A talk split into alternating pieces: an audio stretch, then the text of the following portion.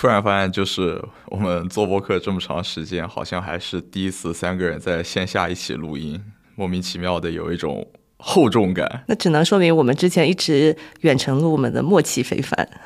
嗯，但其实我很想见大家的。对对对，并不是不想见到大家的意思，只是我可能有的时候懒得出门罢了。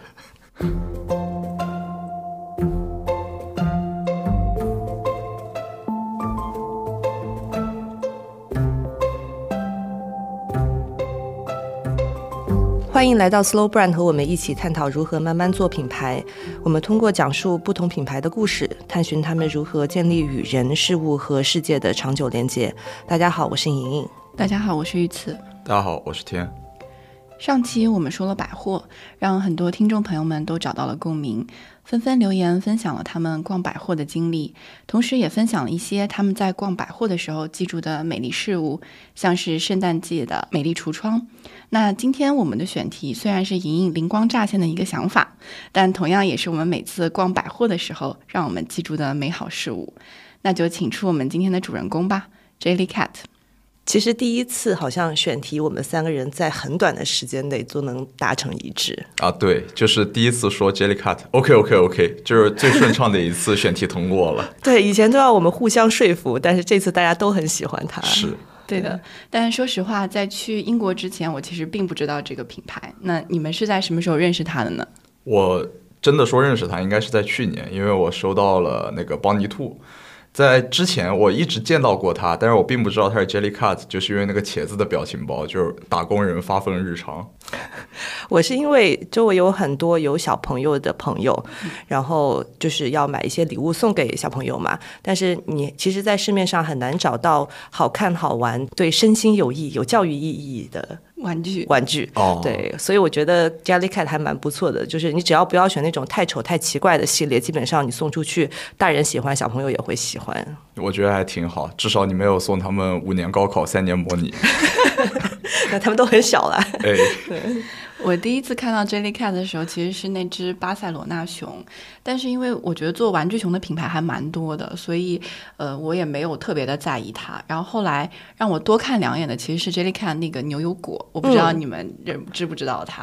然后一开始我就非常疑惑，我说呃一个做呃毛绒玩具的品牌怎么会做牛油果呢？就觉得还挺丑的，所以就多看了它两眼。对，牛油果就是属于你明明在给别人买礼物，但是你很想给自己买一个的那种。对的。对的，而且就那个很细长的四肢，感觉稍稍的有一点慵懒。我就是因为那个两它的那个两条腿，然后放在一起，然后它因为它靠在那个竹架上面嘛，所以我就特别的吸引我，就觉得挺还挺丑萌的。然后，但你问问我为什么就是觉得它很很好，然后想要买它，我可能还就是答不上来。所以我就觉得说，有些东西其实是就是毫不费力的就吸引了我们的注意力，然后并且在我们毫不知情的情况下进入了我们的潜意识里。嗯，我觉得 Jellycat 其实就是创造了这样的东西。对，其实，在玩具这个品类有很多百年品牌，或者是历史很悠久的，比如说美泰，比如说我们之前讲的乐高。但是相比之下，Jellycat 其实是一个非常年轻的品牌。对的，Jellycat 创始人是汤姆跟威廉两兄弟。对，其实对于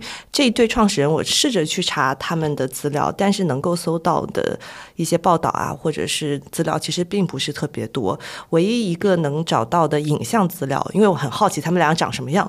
然后唯一能找到一个影像资料，其实是 Will 前几年在拿一个英国那边的一个设计奖的时候那个视频。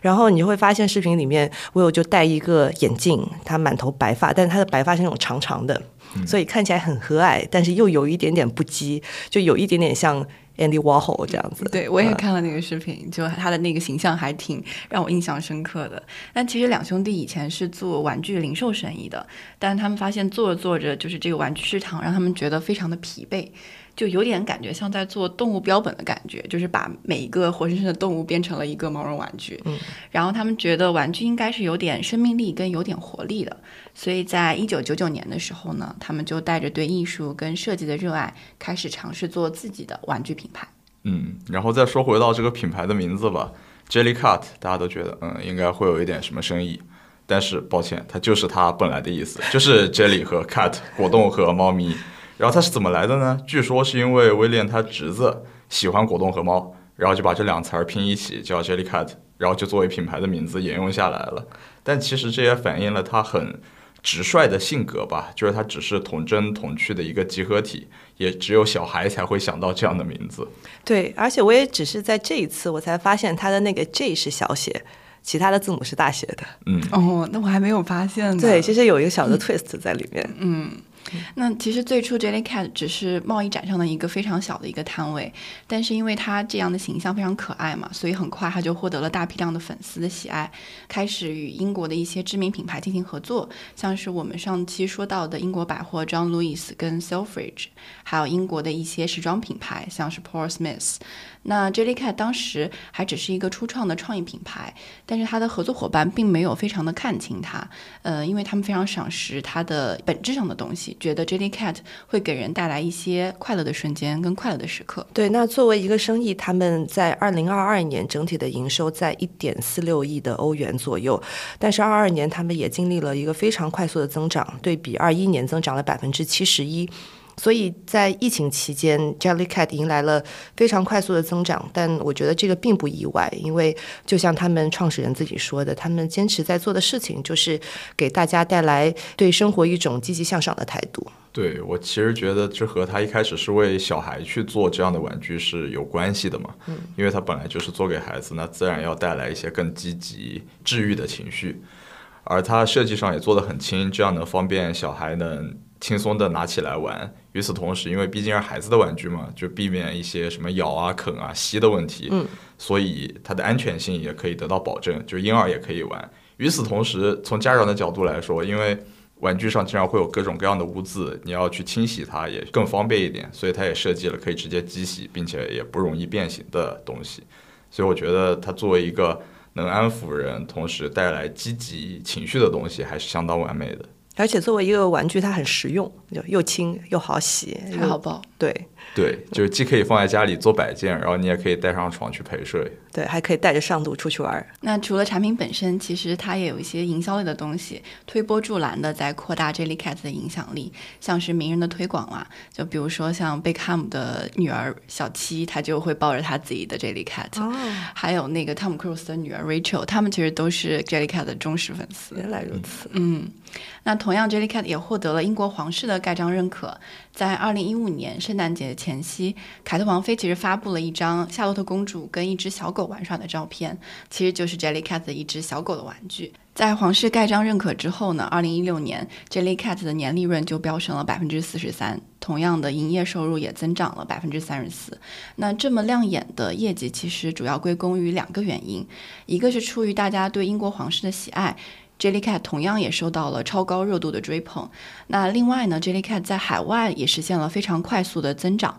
海外的增长呢，主要得益于中国的天猫，因为 Jellycat 在二零一五年的时候呢，通过天猫进入了中国。那到了二零二二年，你能看到 Jellycat 在天猫的营收其实是占到它总营收的百分之十以上的，已经达到了一亿元人民币。刚刚其实已经提到说，它二零二二年有大概十一亿的人民币的这样的一个总营收，嗯，那并且呢，这两年它始终保持了一个超过三位数的增长的一个速率，在这个渠道上面，所以这不禁让我想到一个问题：对于一个品牌而言，资本和这个品牌本身的价值可以同时存在吗？那从 Jellycat 现在的表现来看，似乎好像是可以的。对，但是我觉得他们创立品牌的初衷很简单，就是自己在做玩具这块的生意，但是又觉得市场上我们看到的一些玩具像动物标本一样，它有改变的空间，它可以变得更软、更受人喜欢。而且市场的需求证明了他们最初的这个初衷和设想是正确的，所以只要有这样的一个需求，你能去激发或者是满足这样的需求，自然而然人们就会愿意支付一定的溢价，然后去购买你的产品。但我也看到很多大家说它很贵的帖子，嗯、就是一个娃娃你花四五百块钱是不是值得的？到底他在做一个非常纯粹的，然后让你觉得他的产品很可爱、很温暖的这样的一件事情，还是说它的本质还是资本主义的圈套？我觉得这个也在网上有一些讨论。嗯，刚刚英说其实是很有道理的，因为毕竟一只普通的毛绒玩具，你在售价上基本上可以控制在五十块钱人民币左右。那 Jellycat 基本上小的话大概在一百五左右，然后大的就像呃巴塞罗那熊，它有大中小号嘛，基本都会超过三百元，然后毛利润呢也会在百分之六十以上，所以其实还是一个蛮蛮暴利的一个一个利润吧。单从数字上来看的话，嗯，或者我觉得可以这么拆开去看吧，因为在我的视角里，它是一个很善意的设计，毕竟它适合各种各样的人，并且能给大家带来积极的情绪。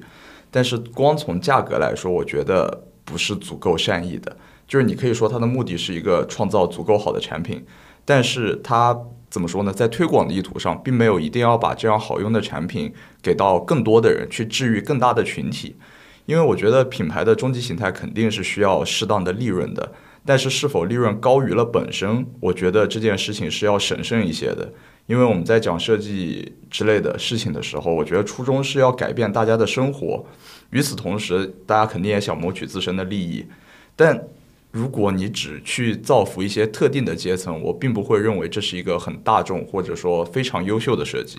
因为就像现在的社会形态一样嘛，因为大家的收入问题，也可以说是因为经济问题。我觉得真正的性价比是能解决很多的需求的，但是这一定不是最终形态，但是是现在的社会形态下最适用的、最善意的一种商业方式。就像蜜雪冰城嘛，你说它一杯十块钱以内的东西。就大家都知道，它里面一定有添加剂，一定不是用什么最好的蔬菜、水果、牛奶来做一份最健康的饮品。但是它确确实实的解决了很多人可能我夏天就想喝一杯冰的、甜的、凉的东西，冬天就想喝一杯暖的、温的、热的东西。它解决了大家这样的需求，这是一种很大众的需求，而并不是解决了更加高精尖的需求。所以那么多的人会选择去捂住耳朵去爱它。就像之前不是爆出来新闻说蜜雪冰城有几家店安全不达标，然后下面的评论区反而是一味的拥护，就是说他就卖四块钱，他怎么样？我对他还能没点数吗？小雪，你以后注意点，实在不行就涨点价吧。就是我觉得大众用这样善意的姿态去拥抱它，也跟他初始的将自己的利润和原材料压到了一个极低的范畴内，让更多的人去接受它，我觉得也有密不可分的关系吧。但是你这个纯粹是消费者的视角，嗯，是这个利润你要从两个维度去衡量嘛。首先，这个品牌它所创造的价值，产品所创造的价值，是不是能够去 justify 大家为它支付的这个溢价？嗯，但是从一个生意的角度，如果你真的在做一件让很多人受益，或者是给大家生活带来一些美好的东西的这件事情，你能不能存活下去也很重要。那这个利润是。能够支持你去健康的运作下去的同时，能够在长远的这个角度，不断的帮你去改进你的产品，然后让你把这件事情做得更好、更久远的这个角度。所以我觉得两个维度都得看。对。但是，嗯，的确，我觉得大家最近都在讲性价比这件事情，因为。我们在看日本经历了经济下行之后，他们出现了什么样的品牌？比如说像最近好多播客内容在讲萨利亚，对吧？然后也有很多人在讲说，未来的这个机会是不是存在于大众市场？因为你给到他们一些高性价比的东西，其实对于大众来说是一种升级。但是我不能接受的一件事情就是，你用性价比或者是低价或者是善意这个借口来掩盖你产品本身它的质量。不过关，或者是它只能是用一次，但是你用完之后，这个东西就要被遗弃掉。我觉得性价比还是建立在你这个本质是过关的，你这些价值是持久的这个基础上，我觉得它才是有意义的。在我的视角里，它至少能解决掉一种需求吧。就像如果它只能用一次，那它其实并没有持续的解决你的需求嘛。如果一味的提倡就是价格低廉，其实也不是一个品牌长久发展的一个非常好的一个路径吧。对，毕竟 slow brand 还是需要建立在品牌本身的产品的价值基础之上的。对，我觉得至少这么多人在为 Jellycat 买单，他所创造的情绪价值是大家认可的。而且就前天我的同事就说。你是觉得它贵，但它能陪你一辈子呀，他就是。我只能说，就是这种事情有不同的解读方式吧。我只是以蜜雪冰城为例来讲了一个尽可能去解决大众的需求痛点的一种，在我看来还算比较怎么说呢？比较善意的形式吧，因为我觉得它至少没有对行业也好，或者对社会也好带来什么危害。嗯，这点是我认可的。然后想借此，我也其实想表达的是，在我心目中的 slow brand，可能它不一定是最高精尖、最浪漫、最理想的品牌，但是我觉得他们都在比较尽力的去解决我们的一些需求，或者说解决问题的品牌，因为它是一个解决方式，与此同时能带我们走上一条更好生活的道路。你可以说他们可能在某些方面有缺点、有短板，他没有做到最完美，但是你能感受到他在用心和实实在在的去做提升和改变，嗯，然后来解决我们社会上产生各种各样的需求和问题，然后与此同时是以善意为出发点的，那我就会给他足够的认可和支持。嗯认同。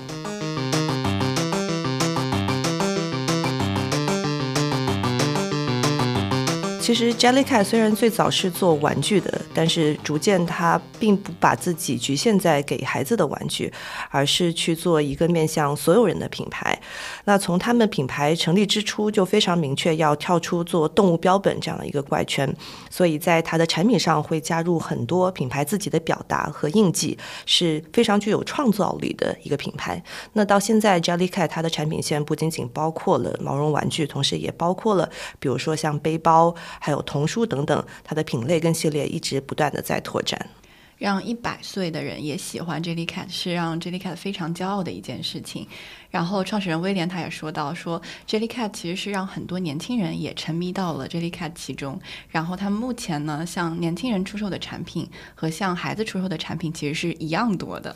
然后很多停售的商品呢，在二手市场的价格其实也是原来销售的时候的好几倍。对，但为什么它值这个价格呢？就像我们之前提到，它的创新在哪里呢？我觉得我们还是需要一起讨论一下的，因为它不仅仅是一个很柔软的玩具，它还有一些与众不同的地方。比如说，从一开始，他就把松软的面料、可爱的形象以及丰富的产品线这三个东西结合在了一起。与此同时，还加了一点英国人他们特有的幽默感在里头。又要说到英国人的幽默感了。对，我觉得那个 avocado 那个牛油果，嗯就是有一点点幽默感在的。是，就是有一种怎么说呢？有一点点的优雅，又有一点点的贱和烧的气质结合在了一起。对，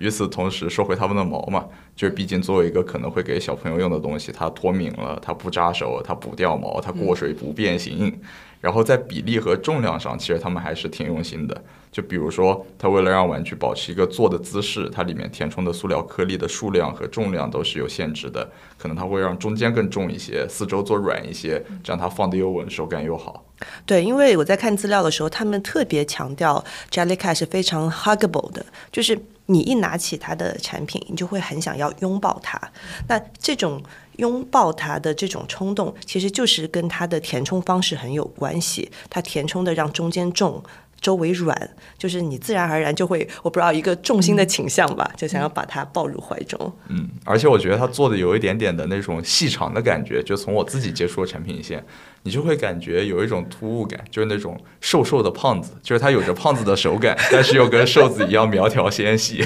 对，不过既然它也是一个玩具嘛，我们就很难不把它和我们之前讲过的乐高来做一个小小的对比。因为他们在我的世界观中定义都是玩具，但是走的道路却完全的不一样。因为一个植根在创造力这种听上去比较硬核的技能树，就像那种开摩托、装发动机的那种感觉就出现了；而另外一个则落在比较 basic，就是陪伴这样的功能点上。我觉得往小里说，一个代表着想象和可能性，一个代表着感官和情感需求。就像每个男人都想开高达。但是与此同时，他也希望自己车上有一条布鲁斯。布鲁斯是什么？一只狗吧？对，就是一个梗，就是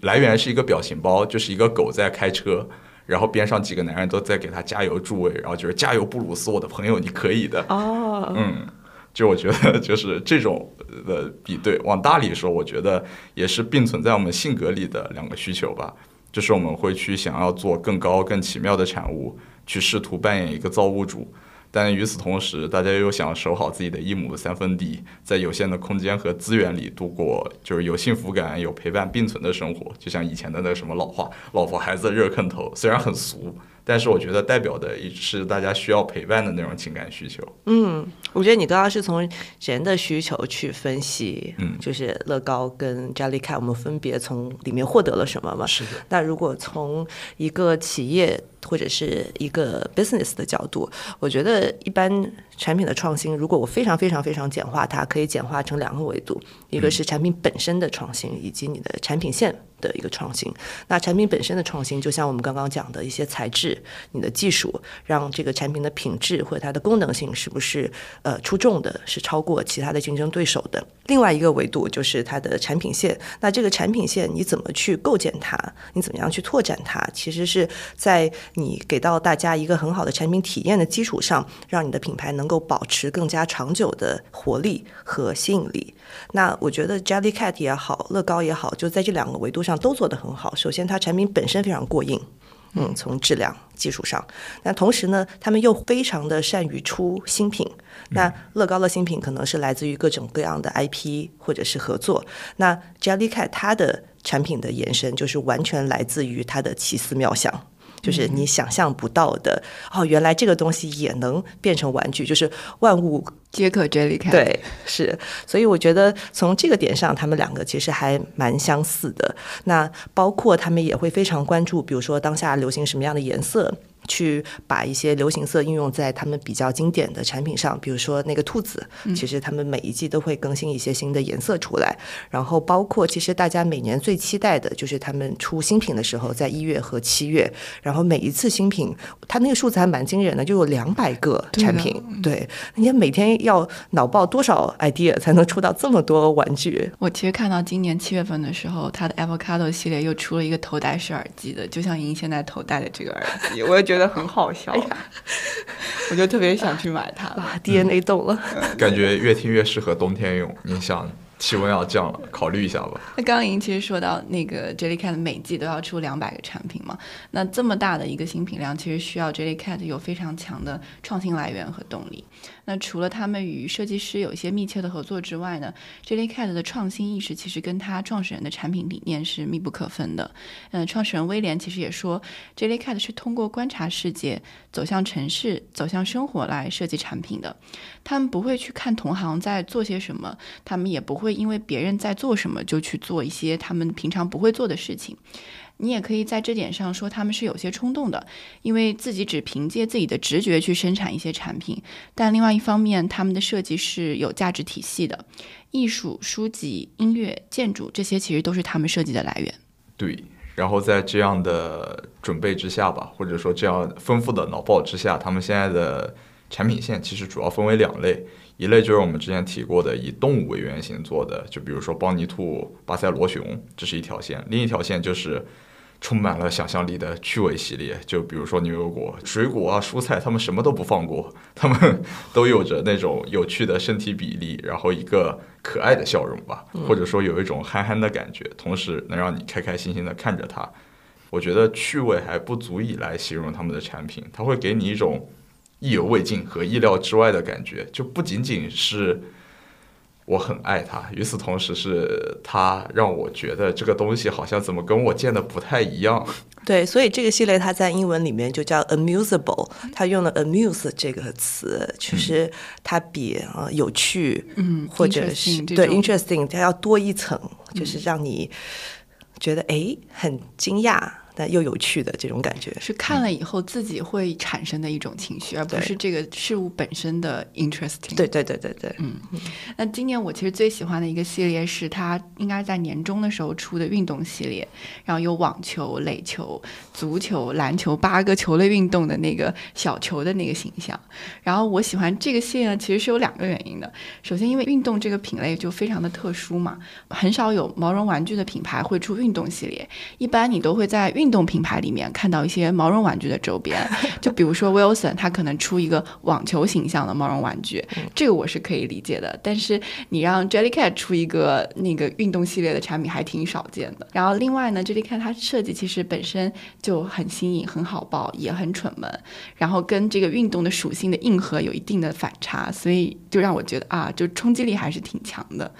然后 Jellycat 它本身在设计这八个球类运动的时候呢，它的设计形象非常的生动。然后根据每个球类的特点呢，会将球类拟人化。你像是网球，它就设计了两只小手；然后足球的话呢，它就安排上了这个足球袜跟足球鞋。然后足球鞋上我看到还有六颗钉子，就根据每个球类的这个运动特性，它会把它。当成就是你真实的是在运动的一个状态。我有买过那个网球公仔送给我喜欢打网球的朋友，嗯，然后我看到那个网球公仔的时候，我就觉得他是一个蛮弱小的小伙儿，但是他就戴了一个头戴，就很努力的感觉。你是在说你的朋友网球打得不够好吗？没有没有没有，这个跟朋友没关。就像莹莹说的，有非常多细节的这个表达，就不仅是有头戴的那个发带，还有这袜子跟鞋子。嗯，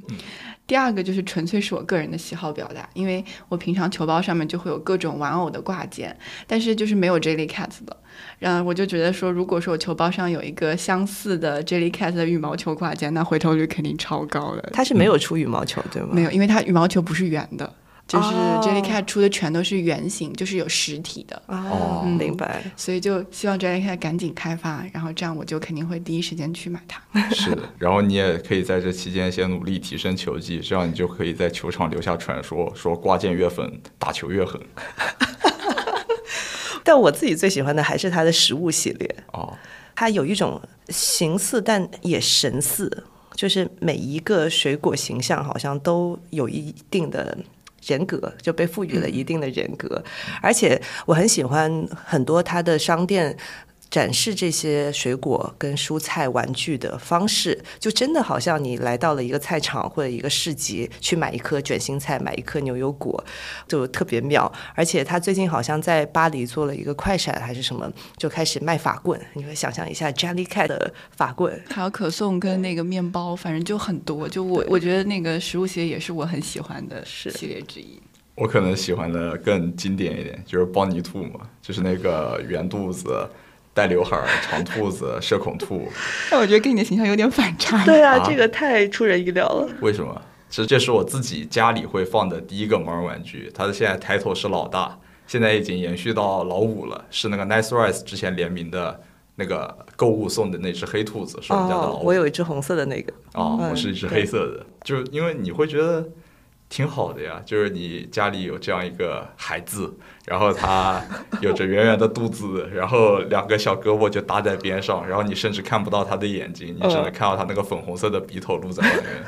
然后有事儿没事儿在沙发上抽根烟的时候就抱着个兔子，还是挺好的。对我来说，哇，原来你是如此柔软的人啊！完全没有想到，是吧？你觉得我很 hardcore 吗？比较 hardcore，我以为你是就是那种盘盘珠子的那种夜盘，但是状态不一样，就是在办公的时候喜欢盘珠子。那刚刚说到我们都喜欢的一些嗯 Jellycat 的系列，然后也提到了说 Jellycat 一一季大概要出两百个这样的新品，那也因为它每每一季的新品很多，所以 Jellycat 会淘汰部分过往的一些产品。然后虽然你不能再购买这些产品了，但是其实你能够在网站上看到他们二零一零年以后所有的已经退休的产品系列。然后 Jellycat 也将这些系列称之为不想说再见的老朋友们。另外呢，他们也会在玩偶中评选一些每日之星啦，然后也会给玩偶立些人设。对，一说到人设，我觉得就是跟二创的东西又连接起来了。这一方面，我觉得和国内的抽象文化有很紧密的连接，因为本身他们的产品就是抽象的，就是来源于生活之中，但是又抽象了一点，让它有点失真。与此同时呢，他就搭了一个很好的台阶，就是抽象一点。然后我们做的就是再抽象一点，我们也给他立人设，比如说之前的那个茄子，就天天看着他在办公室里哭，就很像发疯的打工人一样。比如说邦尼兔和熊。因为看不见眼睛，然后就让大家觉得我 emo 了，我抑郁了，就是都在自身卡通形象的基础上更进一步、更抽象了一点，更像人了一点。这步是和受众或者说拥有它的用户之间一种更亲密的连接，然后与此同时也更进一步发挥了我们的想象力。对，而且我觉得二创的方式有很多。我在国外网站上有看到有一个 Twitter 的一个账号，或者是 X 的账号。上面是专门有人去截屏大家在 Jellycat 的网站上面给产品留的 review，就会有各种各样大家分享对这个产品的评价或者是个人故事，它做成了一个社交媒体的账号。然后我在小红书上有看到专门给各种 Jellycat 做衣服的，嗯啊、我觉得这个也很妙。对，把它当娃在带了嘛。而且那个卖家好像是专门专注于给那个花生那个形象，哦嗯，做衣服的。然后，其实我觉得这种二创唯一一个不好的点，就是因为它有一些能二创的，是能在它身上画图号、画表情那样，就是通过它的毛翻过来，颜色会不一样。对对对对对对对对，那茄子有很多。是，所以，然后对我来说，我最痛苦就是每次我玩完之后，我得把那个毛全部顺完，得顺回来，就不能留痕迹。这其实还是一件挺逼死人的事儿。对我还挺好奇，我们听众里面有没有喜欢玩这个的人？嗯对，大家也可以留言告诉我们你最喜欢的 Jellycat 是哪一款。对。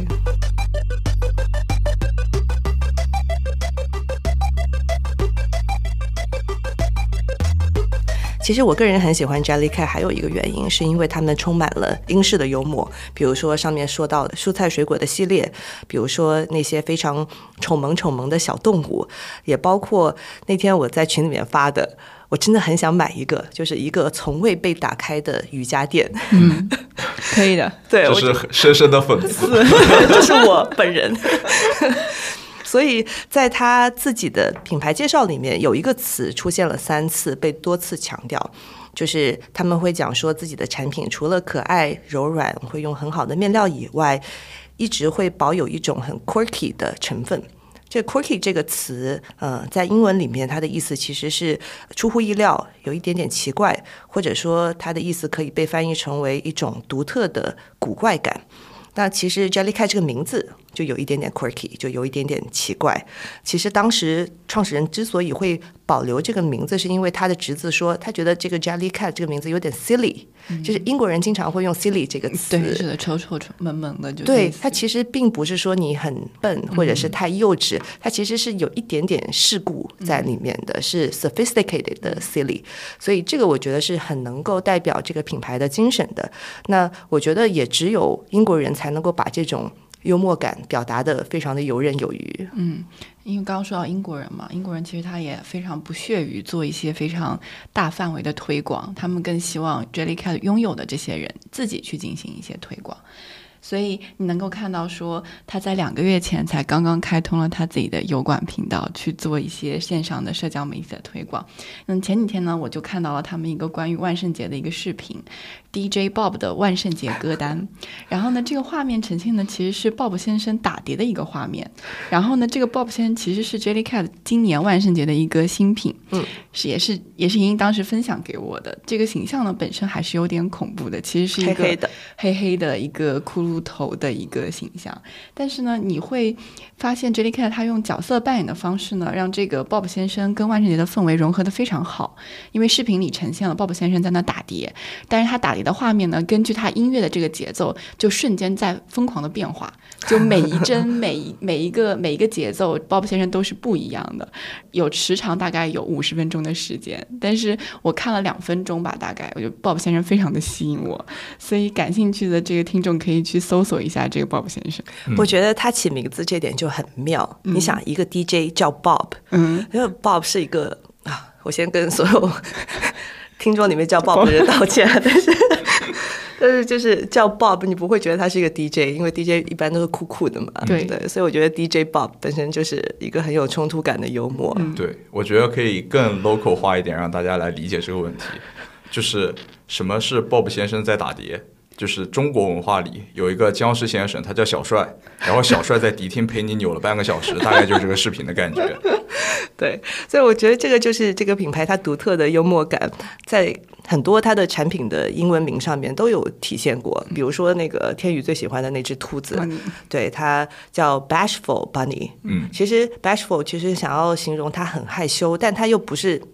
比晒又多了一层。嗯，社恐嘛，对，对，就是有一种社恐的这个意味在。然后呢，呃，还有你刚刚提到那个茄子。我特别搜了一下，那个茄子它的英文叫 vivacious aubergine。那 vivacious 这个词其实很少用到，我特地搜了一下，其实它描述的是话比较多，然后有点活泼，但又有一点迷人的，而且是特指女性的。啊，对，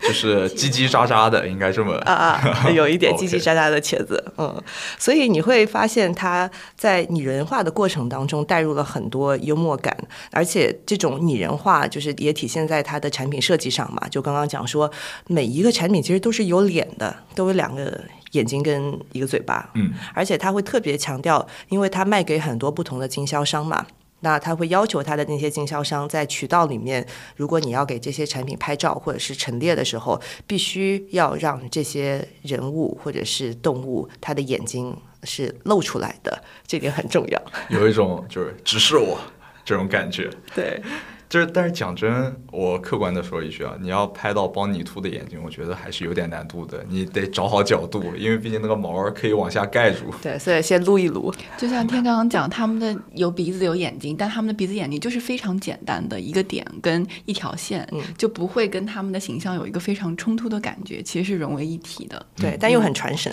对的，然后为了满足刚刚您说的这个 Jellycat 的要求，所以有的合作伙伴他们还会用 Jellycat 拍摄一些动画短片，就其实是经销商自己做的，并不是 Jellycat 让他们做的，然后就会把 Jellycat 的形象融入到一些真实的生活场景当中去，所以就非常的可爱逼真。对，所以我们刚刚讲到 Jellycat 之所以能够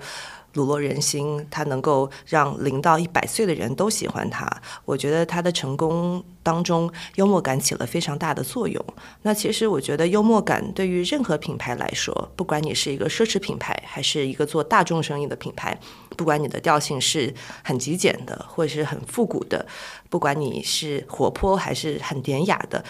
任何品牌我觉得都需要有一点点幽默感。一个很极端的一个例子就是，你如果去看爱马仕很多它的拍摄，或者是它有的时候做的 campaign，其实经常也会出现一些具有幽默感的手法，不管是呃，他用插画，或者是用一些动画来表达，他会希望作为一个奢侈品牌，他在沟通的时候带有一些 humor，然后能够让大家看起来觉得比较轻松。那如果一个品牌你一直非常一板一眼，很严肃的，然后循规蹈矩的去跟消费者沟通，我觉得你很快就会失去这个吸引力。我觉得幽默感是让品牌保持活力和吸引力的一个非常非常关键的元素。其实就像人一样，人也需要有幽默感，这样才能够吸引周边的人跟你有产生更多的互动。其实品牌也是一样的。其实我觉得品牌的幽默感多了一层层的意思，叫玩得起。嗯，就是你是一个玩得起的品牌。对，不能把自己太当一回事儿。是，但是说了这么多，既然讲了它是什么，它又该在哪里建立，并且在哪里体现？专业的人回答专业的问题。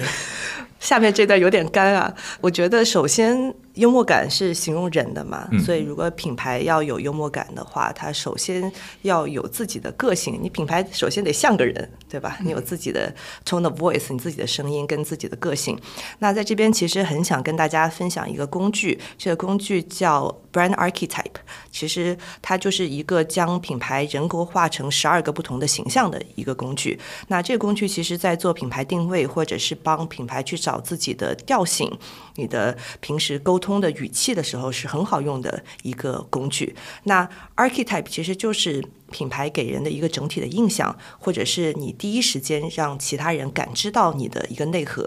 archetype 也可以翻译成品牌原型。它其实“原型”这个词最早是由著名的心理学家卡尔荣格他提出来的。他说，人们习惯用标志性或象征性的方式来理解事物，因此每个人心目当中都会有几种原型的象征概念或者自己的标准。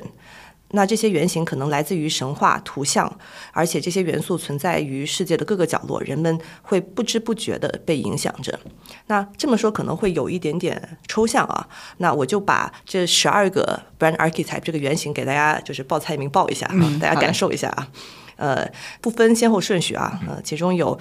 the outlaw 就是革命者或者是叛逆者，有 magician。魔术师这个比较好理解，就我觉得迪士尼就是一个最好的魔术师品牌的代表，因为它会用非常巧妙的方式来解决问题，或者是带给人们一种超乎想象的东西。Magician 这是第二个，然后第三个 The Hero 英雄，那 Nike 就是最好的例子。情人 The Lover，脑子里第一反应就是德芙，呃，很浪漫啊、对，呃，还有 The Jester 的小丑，还有一个叫 Everyman 凡夫俗子，呃，Gap。比如说，就是给大众做的非常值得信赖的，你身边的一个朋友就是 The Everyman，、还有 The Ruler 统治者，the creator 创造者，比如说苹果，我觉得它就是一个创造者品牌，非常求真而且创新。啊，天真者 the innocent，智者 the sage，还有探险家 the explorer。其实品牌它可能多多少少都会带有其中品牌原型它背后的一种身份和一种呃 stereotype 吧，就是你看到它的一个非常直观的一个联想。但是品牌其实也并不一定只守着一个身份不变，或者有的时候你可能是几个身份混合在一起形成的一个品牌，它的一种个性跟形象。讲完这十二个，我会很好奇，你们觉得 Jellycat 属于这其中哪一种品牌人格或者是原型？嗯，我其实第一反应就是他是天真者，因为我理解的其实就是字面意思，就是每一个人都有过童年，然后每一个人在生活当中都需要童真童趣的元素。那 Jellycat 其实就是一个非常好的童真童趣的一个表达。然后，另外，就像莹莹讲的说，Jellycat 其实它也在身份上有一些转变，尤其在二零一四年之后，它从做一个玩具的品牌到做一个为所有人提供产品的一个品牌。那其实我会就想到说是 The Everyman，就是给凡夫俗子，就是给所有人提供产品的一个品牌。那凡夫俗子就很合理了。嗯，这有点意外。对，完了，我我觉得这两个想的完全不一样。我想的是情人和小丑，因为我觉得是两个角度嘛，一个是拥有者的角度，另外一个是送礼物的角度。作为拥有者，你和你的玩偶之间建立的肯定是一对一的情感连接，与此同时，你对他抱有超越物本身的一种浪漫的情感在。比如说，有的人把它当孩子在养，对吧？有的人把它作为陪伴和治愈，这是一种很私密并且有特定的专属关系的这样一种东西，所以我会把它定性为情人。另外一方面，你如果在送礼物送给别人，你会希望别人收到这个礼物开心，并且持续的收获温暖和快乐。这方面又更像是小丑，就是给这个世界带来更多的积极、正面、阳光的情绪。嗯，这个很合理。嗯，我觉得 The Lover 这个解释其实跟天自己本身的经历应该有点关系，取决于谁送的。嗯，这就是戴有色眼镜。但我会觉得它其实是混合了 the innocent 天真跟 the sage 就是智者这两个看起来很冲突的，就是它的表达方式，你可能看到是一个玩具，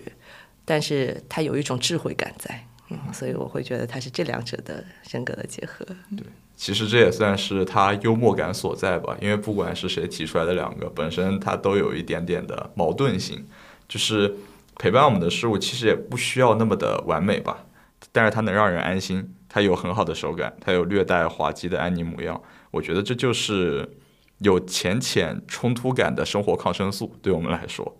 对，那回到刚刚那个话题，就是说品牌要有幽默感。呃，首先第一步你是要有自己的一种人格，你要先是个人。那幽默感在这个基础上体现在哪里呢？其实可能最多的是体现在你的创意上面、品牌的设计美学上，以及你的沟通上面。但我觉得这点它难是难在，可能幽默本身就挺难的，你让大家觉得有意思。你还要有一种高级的幽默感，你又不能掉价，我觉得这个就是更难的一件事情。其实就是幽默感，因为它不是一个很具象化、很实在的概念。就像一个人见面跟你说：“哎，我老有意思了。”你会觉得他有幽默感吗？我会觉得啊，这句话是挺好笑的，但是他的人未必就那么有趣了。对，而且我觉得幽默感本身就是存在于一种冲突当中。对，就呃，举一些例子吧，就比如说，嗯，它有的时候是一种成熟体面跟。哗众取宠之间的一条很难划分的一条线，就比如说，当 Tom Brown 他出一个小狗包，你觉得挺合理的，嗯，对吧？这就是高级的幽默感。或者是你当看到巴黎世家做的一些很街头的东西，他就把高阶的时尚跟很民间的艺术，他又融合的很好。很喜欢你的这个比喻，因为巴黎世家，我觉得是奢侈品进入中国以后。唯一一个真的把抽象文化玩得很明白的人，对他就是又接地气，但又很高级。对对，就是你看不懂没关系，但是你能感受到其中的乐趣。你看不懂就对了，这是巴黎世家那个官号评论下面最常见的一句。对，那还有一种就是手法上的冲突，就是你用很厉害的摄影师，但是你用一些比较幼稚的或者是一些比较粗糙的手法。最近我被刷屏的就是 V 的新的 campaign，他其实找了非常厉害的摄影师 Jurgen Teller 来拍，但是呢，他在海报的那些设计上又用了剪贴画的方式，而且他的那些所有的代言人跟模特找的又很有意思。就比如说，他找了《哈利波特》里面的麦格教授 Maggie Smith，八十八岁来拍这个 campaign，我觉得就是这种幽默感，我觉得是蛮让人就多想一层，就觉得很有意思的。是，我觉得也可以做一个浅浅的类比，就像老板来一份煎饼果子，加两片鹅肝，你这有点奇怪，我不能接受。好吧？您刚刚讲的那个剪贴画的手法，其实罗意威在前几季的时候其实都有用到，而且他们给就是参加看秀的这个嘉宾的时候，那个请帖其实也是用了相同的手法，还有包括给顾客的画册了。另外，罗意威每季跟时尚融合的元素，其实让我都觉得非常的荒诞。然后前几季呢，应该是大家都有看到过，说在高跟鞋上有有鲜花。然后今年的秀场上呢，他们直接把草搬到了他们的裤子上面去。然后刚看的时候，我脑子里其实是充满问号的。但后来看了一些解读跟报道，说其实他们想传递的就是自然跟科技相结合的元素。哦，那我觉得好像又有点合理性在里面。而且我觉得就是非常 J.W. Anderson 他自己的风格，我觉得他是充满童真的一个人，就非常的天马行空。嗯，很喜欢。对，满满都是爱，我说的。没事，这一点上我可以解释，就裤子上长猫草这件事儿非常合理。为什么？你想，猫是不是长在裤子上？哎，好像那猫草就该长在裤子上呀。好冷。Sorry，其实，但是我觉得最核心要求品牌能做出这样的事情，他首先需要关注当下的潮流。就比如说，他要了解我们现在的精神状态，嗯，到底是不是一个很平和还是很激烈的时候，你要用怎样的方式去和顾客对话，这样你们才能有交流感。与此同时，你不能把受众当傻子，你要做出他们喜欢的东西，与此同时还要超乎他们期待一点的东西，不然的话，别人就会觉得，哎，我上我也行。对你要给他们一些意料之外的惊喜才可以。所以我在做这段内容的时候，我就一直在想，还没有什么其他好的大家看过的例子，或者说是大家心目当中很一板一眼就比较正经的品牌，他做了一件比较有幽默感的事情。然后我就想到了很多年前苹果的一则广告，应该是苹果六呃 iPhone 六的时候，好早。对那个广告，然后它的美国版是请来了 Justin Timberlake 跟他们的脱口秀演员 Jimmy Fallon 做的一个对话，然后他的中国版是请到了姜文、姜武兄弟，就进行了一个很妙、很诙谐的一个对话。对，所以我觉得那个就是一个品牌，它怎么样保持自己一些核心特质的情况下去做一些很幽默感的东西。所以它最终你不管是以模仿的方式、你自嘲的方式，还是夸张的超现实的手法去做这些沟通跟表达，我觉得幽默感的核心是是聪明的。它是成熟的，而且它是有一种独立的自信的，就是你有自己的这种表达，我觉得这个幽默才能够立得住脚。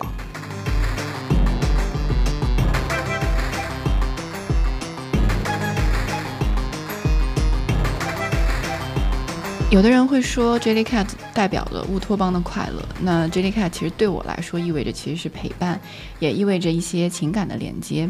因为我平常一个人开车的时间其实还蛮多的，然后我车子里又没有任何的装饰品，就不像是一个女生开车的一个状态。然后我的朋友呢，每次打我的车的时候呢，都会觉得说有点空空荡荡，说我一个人开车肯定非常的孤单，所以就觉得说让 Jellycat 来当我的乘客会非常的合适，然后陪我度过一些孤独的开车时光吧。所以他们就会在一些非常重要的时刻送我几个乘客。我收到过一个生日蛋糕，也收到过一个小鸭子。然后呢，目前这个队伍在我的后排已经非常的越来越壮大了，甚至还有点拥挤。然后有时候我的朋友还会问我说。他们最近情况怎么样？你照顾的怎么样？哦，然后呢，我就会拍一个照片，然后发给他，我说给他报个平安，我说你看他们都被我排得非常的整齐，然后也也非常的舒适的待在那里。然后我有时候在想，这个行为其实还蛮幼稚的，但是呢，又代表了我跟朋友们一些非常特别的情感互动吧。毕竟不是每一个朋友都会了解你的这一面，然后你其实也并不会通过 Jellycat 跟他们产生这样的连接。就我突然有这样的想法，就是可能有一点犯贱，sorry。就比如说当你的朋友送了你很多 Jellycat 的时候，然后有一天晚上回家，他想搭你的车，然后你把车门关，sorry，已经载满了，我们不能超载。超棒，坐不下了。是的，我的 Jellycat 是去年风控的时候收到的，也是我现在收到的唯一一只 Jellycat。这怎么说呢？至少在无所事事的时光和又陷入了不断思考的时光里，给了一点陪伴吧。就是那段时间。最舒服的时候，可能就是下午两三点钟，阳光正好，坐在落地窗后面，然后在沙发上盘着腿坐着，然后抱着个 Jellycat，默默的抽烟。相比之下，我觉得我好可怜哦，一直是我在买 Jellycat 送给别人，我没有收到过。懂了，懂了，懂了，我们俩都懂了，我们俩都收到了。对，我就觉得生活里面多一点这样子让你会心一笑、非常温暖的东西，就挺好的。嗯嗯。那我们今天就到这边。好的，希望大家都收个 Jellycat，生活愉快一点。拜拜，拜拜。Game over.